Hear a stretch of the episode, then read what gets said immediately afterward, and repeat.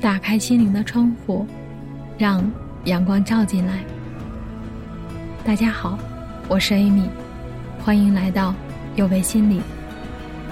今天和大家分享的是陪孩子顺利度过入园适应期最后一讲的内容。每一个问题都是一个机会。在陪伴孩子的这条路上，我们面临着一个又一个教养难题，没有一个完全省心的孩子。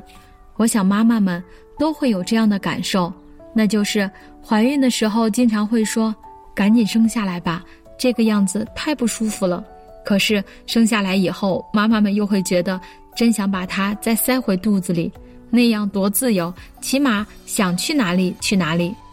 上幼儿园前，我们念叨着“赶紧上学吧，上了学我就轻松了”。等到上学之后，被老师点名叫家长的时候，我们又会怀念孩子还没有上学那会儿无忧无虑的状态。孩子总会制造出这样或者那样的问题，让我们应接不暇。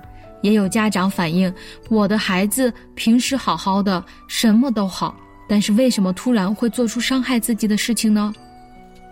他只是在你面前表演的好好的而已。要知道，孩子敢于在你面前暴露问题，那也是让他要觉得你是一个安全的港湾才行。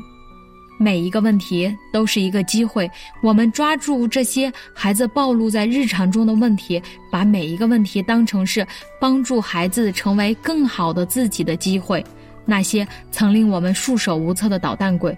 可能一夜之间就会变成人见人爱的天使，所以不要害怕有问题。孩子爱说谎，父母先别慌。朋友向我求助，孩子从幼儿园回来，晚上自己在整理书包的时候看到几片雪花积木，自己家并没有这样的玩具，那这个是哪里来的呢？当自己叫来孩子问的时候，孩子吞吞吐吐的，最后说是老师奖励给自己的。朋友半信半疑的给老师发了信息，可是老师对这个事表示不知晓。朋友很生气，他不知道这个情况应该怎么处理。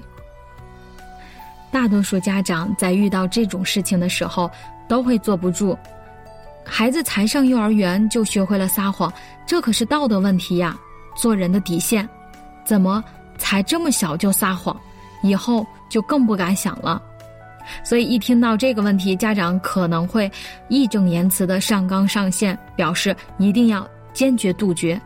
在这里，我想说的是，幼儿阶段孩子说谎，大多是因为孩子的心智水平还处在喜欢逃避责任这个初级阶段，往往没有对错之分。很多时候只是孩子的本能反应，所以我们一开始就不能给孩子贴上说谎的标签，而是要去充分了解和正确认识隐藏在孩子说谎背后的真实原因，才能找到如何教育孩子不要说谎的应对之策。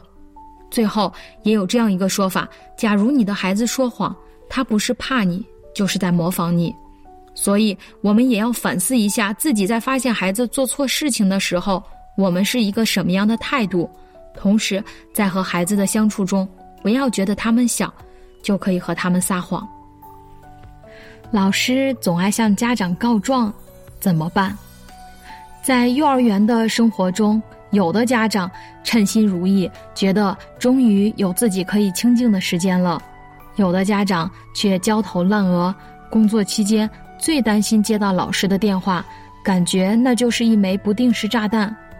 挑食不好好吃饭，抢小朋友的玩具，为了抢第一将小朋友推倒摔伤。指不定今天又将接到老师的什么投诉。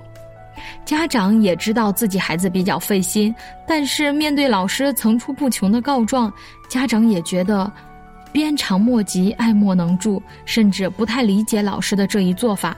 会觉得是不是老师在针对自己的孩子？但是是问题也是机会，我们不妨从以下几个角度来看待这个问题。首先看问题的角度很重要，我们站在老师的角度上来看，老师的告状，一方面是一种抱怨，是倾诉孩子给老师的工作带来了困扰和困难；另一方面，也是一种求助。面对孩子的调皮和不配合，我该怎么办？打骂肯定不行，说又不听。想知道家长平时怎么处理的？还有一方面是一种协商，反馈孩子在园里的真实情况，希望家长一起想对策解决问题。有些家长认为，孩子在幼儿园教育好孩子就是老师的责任和义务，没有教育好是老师的失职。不过，家长应该明白，在幼儿园教育孩子是老师的工作，但孩子是自己的。教育好孩子应该是老师和家长共同的目标，不能把教育孩子的责任推给老师。第二个，我们从态度上来说，我们要把老师的告状当作是提升幼儿教育方法的一次机会，与老师沟通的一次机会。面对老师的告状，家长都很头疼，觉得又得挨批评了。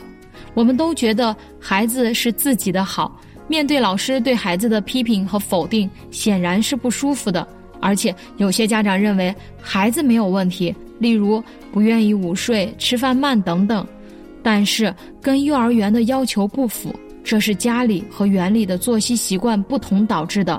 面对这种情况，家长需要明白，孩子在家里的作息习惯给老师的管理和教育带来了不便，配合老师的工作有利于。孩子适应幼儿园的生活，所以从这个角度来看的话，老师反馈的孩子不愿意午睡、吃饭慢等问题，我们也是要积极配合老师去帮助孩子改善的。第三个角度，我们要积极关注老师反馈给我们的信息。面对老师的告状，一方面我们要详细了解事情的经过，另外一方面不能因为觉得孩子给自己丢面子了而任意批评孩子，也不能一味的袒护孩子，觉得是老师小题大做。家长应该关注孩子的长处，淡化孩子的小毛病，让孩子在良性的环境中更好的成长。孩子交了坏朋友怎么办？幼儿阶段，孩子开始寻求伙伴交往。针对幼儿建立初级社交、培养社交技能，家长可以采取不参与、不怕吃亏、不做决定的原则。不参与，尊重孩子之间的差异和性格特点的多样性。坏朋友只是家长的一种评判标准。如果把孩子的调皮、爱玩当做一种坏品行。这似乎太牵强了，担心的背后是家长的自我防御心态的体现。对于孩子来说，过于封闭、防御性强的性格是不利于孩子交往朋友的。孩子从家庭走入幼儿园以后，还会走入社会，社会不是一个纯净的世界，孩子总会被污染。家长没有办法让孩子生活在一个真空的世界里。幼儿园相对来说是一个比较安全的地方，孩子们一整天接触的不是老师就是小朋友。家长不必过于担心，应该放手让孩子去交朋友。在孩子交朋友这件事上，我们的第二个原则就是不要害怕吃亏。鼓励孩子交友，是为了帮助孩子学会建立友谊，在与小朋友相处的过程中学会交友技巧。孩子之间的摩擦或者做事方式不一样是很正常的，不要总是担心孩子会吃亏，应给予孩子机会，让孩子感受这种差异，多与小朋友交往。最后一个原则呢，是我们不做决定。家长插手去解决孩子之间的事情，会造成两个结果：一方面就是孩子会过于依赖家长，长此以往，孩子遇到事情不会自己做决定，不会处理冲突；另一方面，孩子可能对家长的决定并不满意，家长强加干涉，更容易让孩子产生逆反心理和抵触情绪。当孩子之间产生冲突，家长应该引导孩子自己去解决。例如，两个孩子都想玩同一个玩具，家长可以说：“强强也想玩玩具，你也想玩玩具。除了你跟强强抢夺玩具，还有什么办法呢？”让孩子自己想解决问题的方法，或者用做选择题的方式，比如你告诉他，你是想等他玩完了你再玩，还是你借给他你的新玩具，引导孩子做出正确的选择。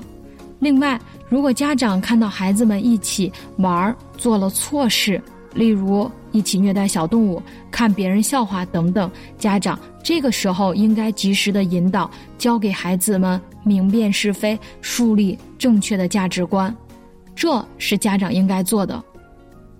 孩子身上的很多行为、情绪方面的问题，在上幼儿园之后才会更明显的表现出来，有问题。并不可怕，我们要正视每一个问题，让正确解决问题的过程成为一个又一个亲子教育的好机会。成长的路上，我们会发现，孩子总是一个问题接着一个问题。孩子能够自己安静看书，家长可能在为如何调动孩子运动的积极性而发愁。孩子运动能力超强。家长可能在为如何培养孩子的专注力头疼，那么你对于孩子在幼儿园阶段表现出来的问题有哪些疑惑呢？也欢迎大家和我们一起讨论。希望通过我们这一系列的分享，能够给大家在上幼儿园之前对孩子习惯的培养上有一个正确的引导，同时也能缓解孩子及家长自身分离焦虑的情绪。让宝贝们顺利度过入园适应期。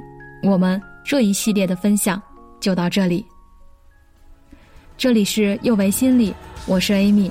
虽然我们只是心理学界的一棵小树苗，但是我们努力做到我们的最好，用真诚的态度、客观专业的方式，向每一个愿意关注我们的人，分享一切你想知道而我们又恰好了解的心理学知识。请记得，不管你在哪里，世界和我陪伴着你。